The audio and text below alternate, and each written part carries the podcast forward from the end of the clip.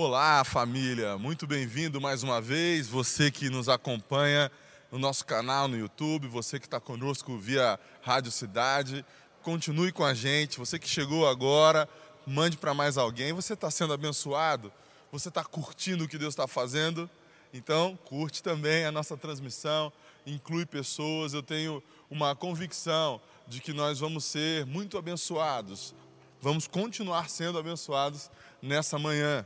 Em especial, queria lembrar você que a nossa família tem as nossas celebrações presenciais. E você que é aqui de São José, pode vir estar conosco hoje ainda, às 17 às 19 horas.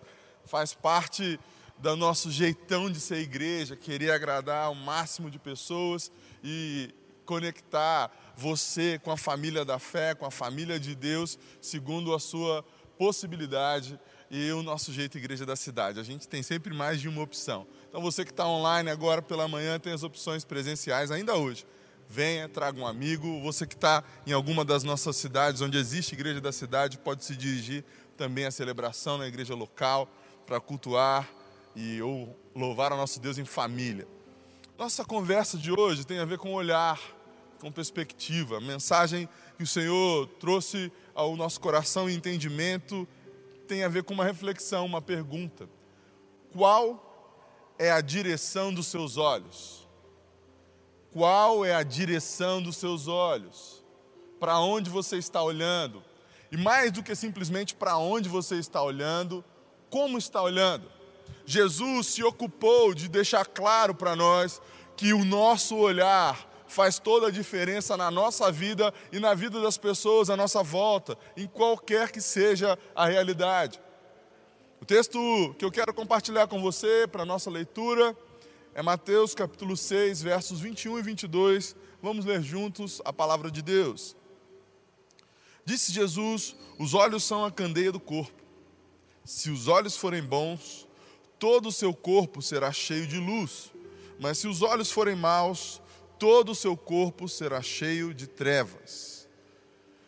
Vamos orar mais uma vez. Jesus, obrigado pela tua palavra viva, verdadeira e poderosa, e por essa direção sobre o nosso olhar, sobre a nossa perspectiva. Senhor, que nós possamos ver o que o Senhor quer que a gente veja. Mostra-nos através do teu Espírito Santo como devemos viver a nossa vida e para onde devemos ir e como perceber cada realidade. Oramos em nome de Jesus.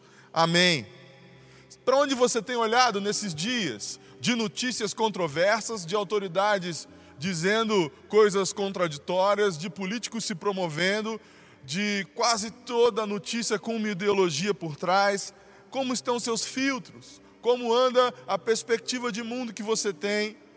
Tem muita gente olhando para a nossa realidade com maus olhos, que também vão gerar, como o próprio Jesus disse, trevas tem muita gente doente, inclusive emocionalmente, por causa de um olhar de trevas. Por outro lado, quero dizer para você que olhando numa perspectiva da luz, como candeia mesmo, como alguém que está pronto para clarear, para incendiar, para transformar a realidade, para trazer a verdade à tona, a nossa fé é ativada e é sobre isso que a gente vai conversar hoje. A gente tem sete perspectivas de olhar, sete direções e atitudes que têm a ver com como viver uma vida mais segura, como mover-se em segurança nesses dias. Estava me lembrando que os corredores de 100 metros rasos, ou as corredoras de 100 metros rasos, ficam focados olhando sempre para frente.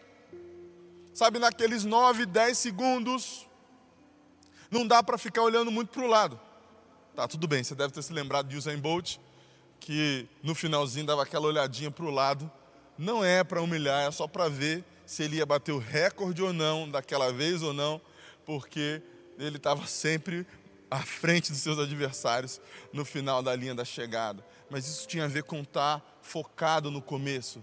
Sabe, é muito difícil e eu queria dizer para você, de uma forma geral, nós temos que olhar como Jesus nos orienta a olhar. Porque quando você se desloca para uma direção em que você não está olhando, a sua chance de cair é enorme. É muito fácil. Talvez você seja uma pessoa como eu que se distrai com certa facilidade.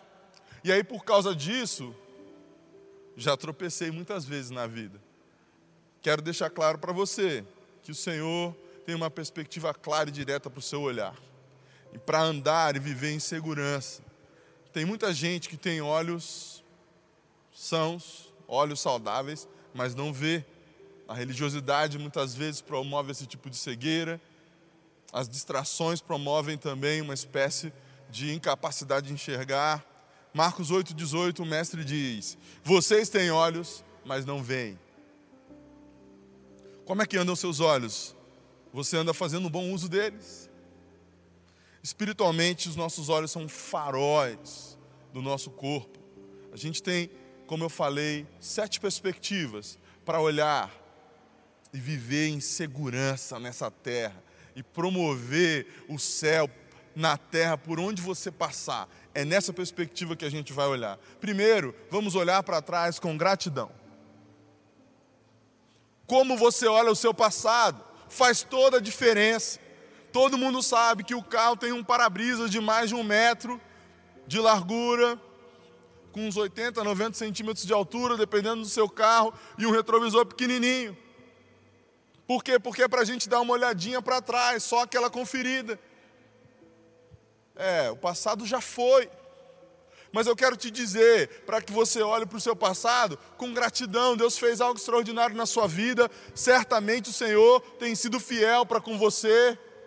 E as suas olhadas para o passado, elas não precisam e nem devem ser com aquele saudosismo, ah, que tempo maravilhoso, ele, ele não vai voltar. Mas eu tenho certeza que por causa da fidelidade de Deus para com você, você tem plenas condições de agradecer e de ter certeza que o Deus que é fiel para cumprir, como cantamos no começo dessa mensagem, vai continuar multiplicando os testemunhos do seu favor sobre a sua casa. Se você tem um grande problema hoje, olhe para trás e veja como Deus agiu, interveio na sua história, na sua família, na sua casa, e são muitos testemunhos que você coleciona texto diz, Colossenses 2,7: enraizados e edificados nele, firmados na fé, como foram ensinados, transbordando de gratidão. É assim que nós vivemos a nossa vida, é nessa perspectiva que nós olhamos para o nosso passado, enraizados e edificados ainda mais no Senhor. Você está crescendo, então certifique-se das suas raízes dá um jeito de crescer para baixo, olha para trás com gratidão, com alegria. Ah, Fabão, mas eu tenho mais coisas para lamentar do que para agradecer. Agradeça pelos livramentos. Sabe, se você teve péssimas escolhas e tem uma série de marcas profundas de dor e sofrimento do seu passado, eu quero te ajudar a olhar. Ufa, você está aqui. Sabe, você que de repente cresceu num contexto de violência, de agressões, e poderia ter sido muito, muito, muito mais marcado, poderia talvez não estar aqui hoje, acompanhando a gente online. Já mandou o link para alguém? Manda o link para alguém. Encaminha para uma pessoa que você quer abençoar, porque você está sendo abençoado, porque você já foi liberto, você já foi salvo, você está sendo sarado pelo Senhor, curado por Deus. Olhe para trás com gratidão. Por isso também é importante olhar para o lado com amor. É uma perspectiva fundamental olhar para o lado com amor. Sabe, todas as pessoas que Jesus trouxe para a terra são dignas da sua graça, da sua misericórdia e do seu favor. Foi assim que ele decidiu que ia ser. Sabe, esse olhar para o lado com amor, ele quebra o orgulho, a vaidade, a prepotência. Ele nos lembra que coisas extraordinárias nunca são realizadas sozinho. Não tem nada grandioso que o homem fez sozinho. 1 Coríntios 16, 14 diz: façam tudo com amor. É forte, né?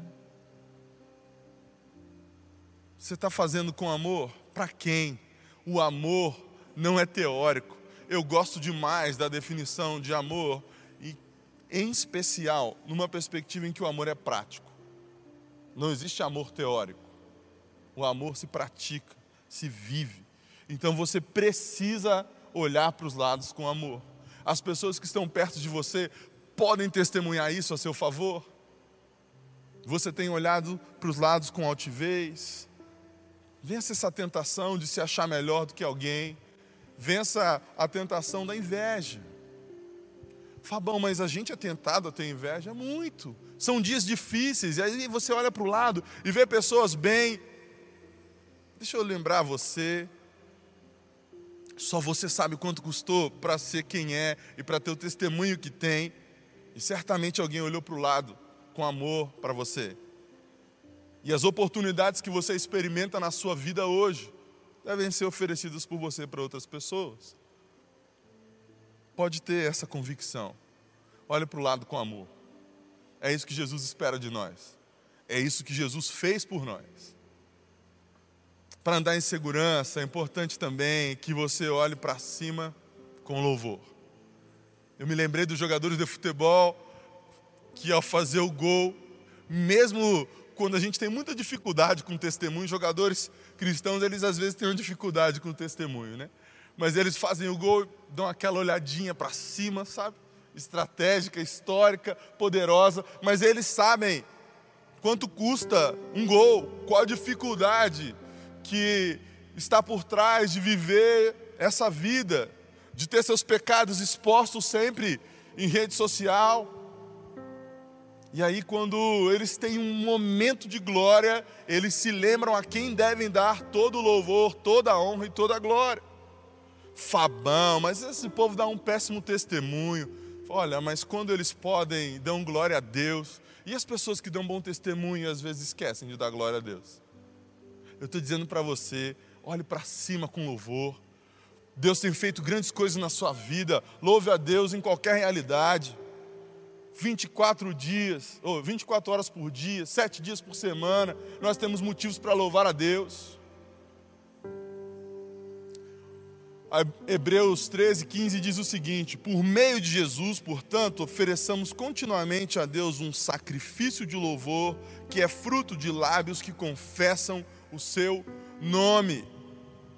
Você declara com seus lábios, na convicção, Jesus é o Senhor, o Salvador da minha vida, faz isso com facilidade, com frequência. Quando acontece algo extraordinário na sua vida, o nome de Deus é engrandecido, você consegue glorificar a Deus. Sabe, eu não estou dizendo para você que você não merece os parabéns que houve por aí. Quando você é parabenizado por um feito extraordinário, seja no ambiente de trabalho, seja em casa, na família, quando alguém te dá os parabéns, fala: Uau, que lindo, que maravilhoso que você fez. Sabe, não tenha medo de agradecer e dizer: ah, Muito obrigado, mas toda essa capacidade que eu tenho vem de Deus. E dê a glória a Deus. Deus nos dotou de formas, de possibilidades, de olhares, de perspectivas extraordinárias. Tudo que temos vem direto do céu, dos do Pai das luzes. Então devemos a Ele todo louvor, toda honra, toda glória. Fabão, mas não dá para olhar para cima de vez em quando pegando mal, porque é, a gente podia estar tá vivendo um mundo melhor, um 2020 mais abençoado. Olha, eu quero te dizer muito tranquilamente que além das lições que a gente está aprendendo nesse ano de forma decisiva, a gente está vivendo muitos livramentos a gente está sendo muito, muito, muito abençoado num ano de pandemia, num ano de inseguranças e incertezas da humanidade. E eu posso olhar para o céu com louvor a Deus, com tranquilidade. Quero te convidar a andar mais um pouquinho, a ter mais uma perspectiva e olhar para dentro com arrependimento. Para mim, essa é uma das claras agendas do ano de 2020. Fábio, você discerne 2020 como um ano de olhar para dentro. Primeiro, dentro de casa. A nossa família sabe que esse é um ano de palavra da família. Então a gente vai olhar para dentro da nossa casa, da nossa realidade, com a perspectiva da palavra de Deus. E vai olhar para dentro de si mesmo, com arrependimento. Arrependimento. A prepotência da ciência ainda não liberou uma vacina testada, comprovada, qualificada e segura. A gente quer muito ter logo uma vacina, mas ela não é uma realidade concreta. Como é que está o nosso arrependimento? Eu lembro que em março, em abril, quando as coisas estavam no começo, existiam muitas palavras nessa perspectiva. Existia muita gente dizendo que a gente agora ia refletir e se arrepender. Então eu convido você para olhar para dentro. Sabe, você não se deixou bicar pelo bichinho da escassez, da falta. O Salmo 23 diz que se o Senhor é mesmo nosso pastor, nós vamos ter falta de nada. Nossa, Fábio, o que, que isso tem a ver com arrependimento?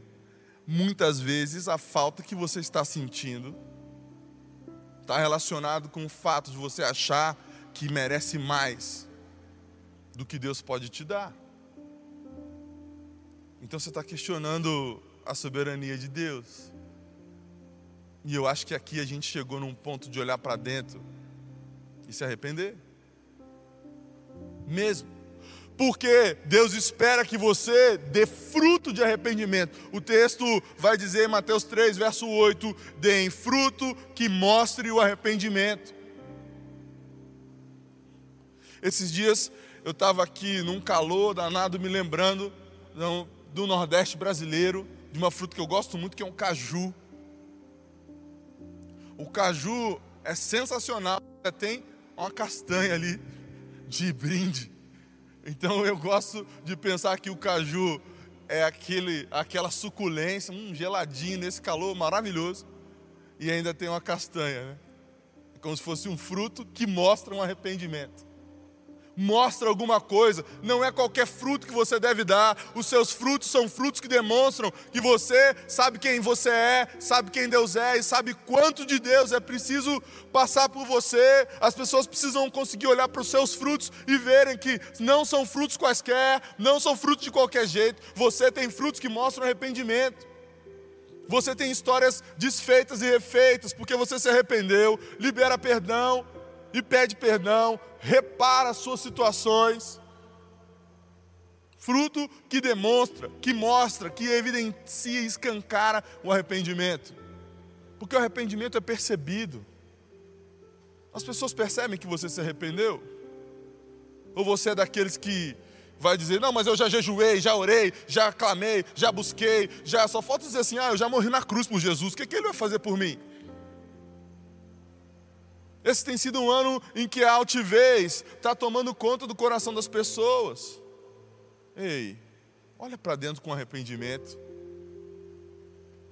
Aliás, olhe sempre para dentro com arrependimento. Para que você consiga andar em segurança nesse ano, em que a insegurança circunstancial, a insegurança da situação e das coisas, quer fazer com que a gente seja refém. Você deve olhar para frente com esperança. Olhe para frente com esperança. Ontem, na celebração do Eleve, ministramos aqui sobre esperança também. Um desafio nesse ano. Mas o texto do Salmo 131, 3 diz: Ponha a sua esperança no Senhor, ó Israel, desde agora e para sempre. Aqui não é simplesmente um otimismo, oportunista. É uma perspectiva de saber quem Deus é na sua vida. E o salmista fala de Israel como um povo de Deus, como um povo de Deus que você é, que eu sou também. Então essa realidade vale para nós. Pessoal aí ultra reformado que tem muita dificuldade com o Velho Testamento, que acha que algumas coisas são alegoria, esse povo às vezes mais reformado que o próprio Calvino e Lutero. Deixa eu dizer para você que tem fé como eu tenho, olhe para frente com esperança, porque o Deus da esperança é o seu Deus, o Deus da esperança é o seu Pai. Não deixe a incredulidade racionalista dominar seu entendimento. Nós não estamos acreditando que vai ficar tudo bem, porque o mundo vai resolver. Nós sabemos em quem temos crido, é nele que está a nossa esperança e a nossa confiança. Você tem um histórico de mover de Deus sobre a sua vida, de testemunhos de fé. Olhe para frente com esperança. Lance-se aos desafios que o Senhor te apresentar de forma ousada. Mesmo, tem muita coisa maravilhosa para acontecer na sua vida. põe o pé para fora do barco. Eu gosto demais da perspectiva de Pedro, o mar revolto e Jesus. Ah, Senhor, se és tu, manda que eu vá ao teu encontro. E aí Jesus diz: então vem. E ele sai marchando na direção de um futuro extraordinário. Ah, Fabão, mas ele caiu. É, mas quantos cristãos andaram sobre as águas que você conhece? Ele tinha uma esperança focada em Jesus. Se Jesus mandou, eu posso fazer qualquer coisa. Essa é uma perspectiva que você precisa ter. Olhe com esperança. Aliás, você quer ser frutífero mesmo? Olhe para baixo com obediência. Nessa mesma história, Pedro sabia que caminhando na obediência ou no solo firme da obediência, ele poderia andar em qualquer terreno. Essa é a ideia, com os nossos joelhos dobrados, falamos com o Pai.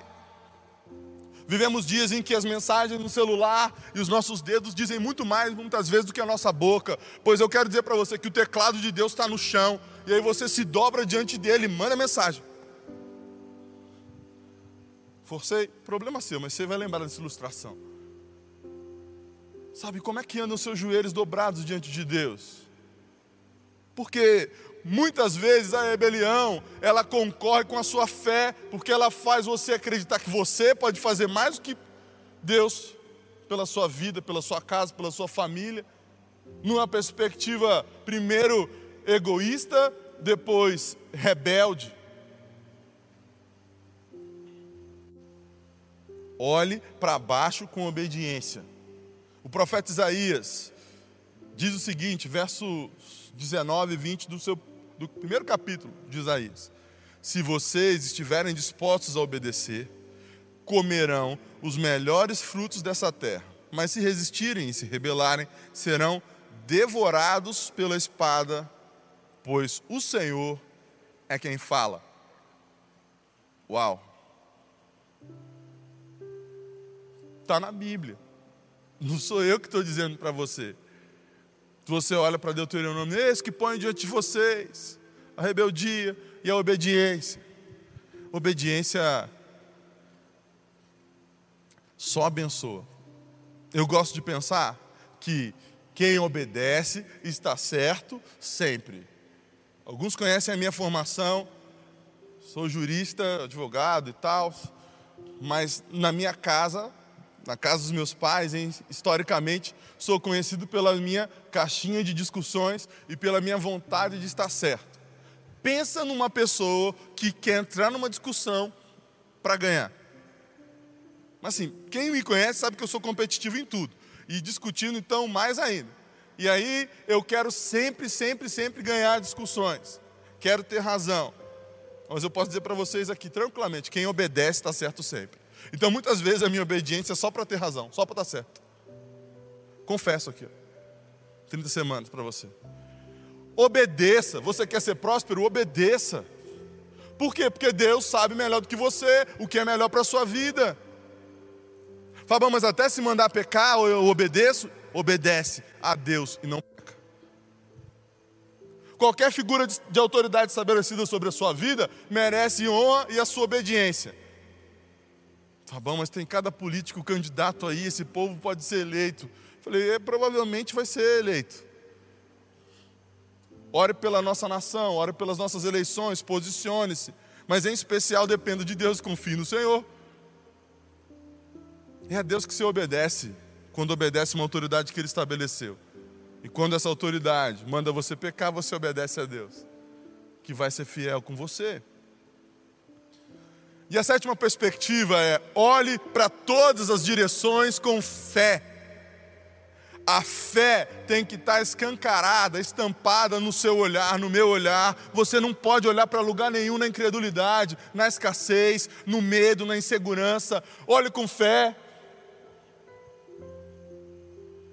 Davi olhou o gigante e falou: O que, que vai ganhar mesmo quem matar esse cara? Três vezes ele pergunta. Por quê? Porque ele tinha certeza que a agenda que ele tinha para cumprir ali tinha a ver com o Deus dele, não com ele. Então ele tinha fé que o gigante ia cair. Os seus olhos precisam estar focados na perspectiva de Jesus, que é uma perspectiva de fé. Qualquer que seja o desafio da vida, se ele foi posto diante de você, ele vai virar estatística, ele vai virar testemunho. Fabão, mas eu tenho o impossível. Você não tem o impossível, você tem o primeiro ingrediente do milagre. Fabão, eu estou com um problemão. Você está com o primeiro ingrediente de um testemunho maravilhoso. A gente ouviu aqui, mais uma vez, mais um testemunho poderoso de transformação, de ajuste da identidade. Tanta coisa. Fé é uma força em movimento, mova-se. Mova-se na direção que Deus tem para a sua vida. Hebreus 12, 2. O escritor de Hebreus deixa claro algo muito importante. Tendo os olhos fitos em Jesus, autor e consumador da nossa fé. Olhos fitos, foco. Esse mesmo Jesus encontrou um moço paralítico que tinha um monte de justificativas e realidades difíceis para apresentar. Sabe o que Jesus falou? Levante, pegue a sua maca e ande. Levante, pegue a sua maca e ande. Levante, pegue a sua desculpa, pegue o seu limitador e mova-se na direção que o Jesus te disser. Direcionar, né? Direção que direcionar. Mas você entendeu? Recebe aí. Qual é a sua marca? O que, que evidencia que você não pode fazer o que deveria estar fazendo? O que diz para você que você não pode andar onde deveria andar? Olhe para Jesus, ouça o que ele tem a dizer a seu respeito. Pegue isso aí e sai andando para ofender e escandalizar os religiosos, como aconteceu naquele dia. Ei, moço, quem mandou você carregar essa marca? Hoje é sábado. os fariseus, eles entenderam nada. Os mestres da lei, sabiam tudo da lei e nada do autor da lei. Sabe, conhecer a Bíblia não é acreditar, então exercite a sua fé e olhe com fé para qualquer direção. Vamos voar a caminhada cristã. Fabão, não é correr, não é caminhar, não é caminhada. Falei, você vai na velocidade que Deus te disser. O importante é estar olhando na direção certa, com a atitude correta e com fé sempre. Mova-se na direção da conquista que Deus tem para a sua vida. Mesmo, o melhor está por vir. Você me conhece? Ok. Se você não me conhece, tenho algo a dizer para você. Minha esposa faleceu em março desse ano. Vivi um casamento dos sonhos. Casei com a namorada do colegial. A pessoa mais extraordinária que eu conheci na face da terra. Linda, maravilhosa. Mas sabe no que eu acredito? Tem que ter fé, cara. Quem conheceu a minha esposa sabe que tem que ter fé. Eu acredito que o melhor está por vir. É. É isso mesmo. Em todas as áreas da minha vida, eu não tenho medo de acreditar que o melhor está por vir, porque não tem a ver comigo, tem a ver com quem me direciona. O texto de Apocalipse 2,8 diz: Aquele que vencer e fizer a minha vontade até o fim, darei autoridade sobre as nações. Você já tem uma promessa de Jesus de autoridade sobre as nações, porque Ele espera que você vença. Essa é a vitória que vence o mundo, a nossa fé. O mundo está aí para a gente ter muita aflição. Lembra, Jesus falou: Ó no mundo vocês terão aflições, dificuldades, mas tenham ânimo, eu venci o mundo. Você precisa olhar para o mundo com fé. Fabão, mas de vez em quando não é importante fechar os olhos? É, para o pecado a gente fecha os olhos. Provérbios 22, ou melhor, 23, 26 diz: Meu filho, dê-me o seu coração, mantenha os olhos em meus caminhos e o próprio Jesus, no texto que a gente falou aqui, Mateus 6, verso 23, diz: Se os olhos forem maus, todo o seu corpo será cheio de trevas. Sabe, talvez hoje seja um dia de olhar para si mesmo, para si mesma, e ver que as trevas, sabe, essa escuridão que está em você, que está à sua volta, precisam ir embora Aliás, eu quero liberar isso sobre a sua vida, por causa do seu posicionamento em Jesus. As trevas baterão em retirada no nome de Jesus. Quero deixar claro para você que o Espírito Santo de Deus tem uma expectativa sobre o que você ouviu nessa manhã. Você percebeu que tem que olhar sempre numa perspectiva do céu, direção e atitude do jeito que Deus tem. E eu quero te desafiar a se posicionar. E a deixar claro que você entendeu o recado do céu para a sua vida nessa manhã. Você quer nascer de novo. Você quer dizer, Jesus, me ajuda. Eu preciso olhar com fé para nascer de novo. Então, deixa a gente saber.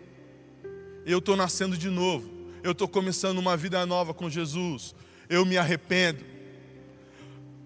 Talvez na sua perspectiva você esteja dizendo: Eu estou de volta para a família de Deus.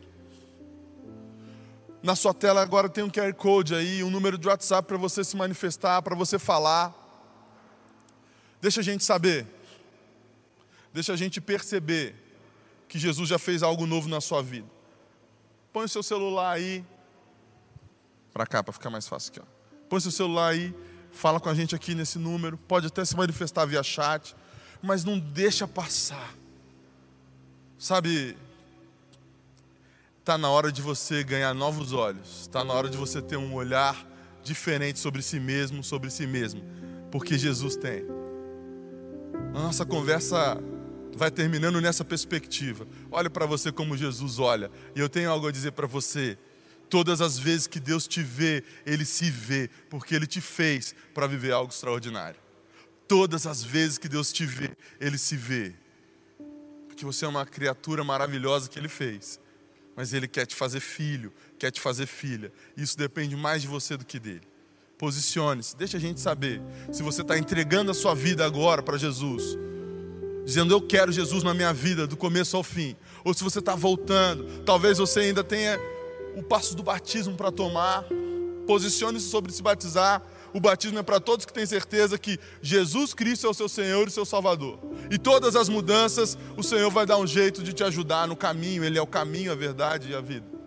Deixa a gente saber. Eu quero orar por você e abençoar a sua vida. Pai, obrigado pela tua palavra justa, verdadeira, poderosa, pela vida dos seus filhos e filhas que entenderam nessa manhã que a gente tem um jeito de olhar que é do céu e direções que o Senhor nos aponta que a gente consiga perceber sempre para onde devemos olhar e como devemos olhar. Que a nossa fé no Senhor nos dê a capacidade de nos posicionarmos de forma adequada. Libero os novos para um recomeço contigo, aqueles que estão nascendo de novo, aqueles que estão se reconectando à família e se decidindo pelo batismo, para viver uma vida completamente nova com Jesus. Nós oramos certos e gratos no nome dele. Amém. Deus te abençoe, continue com a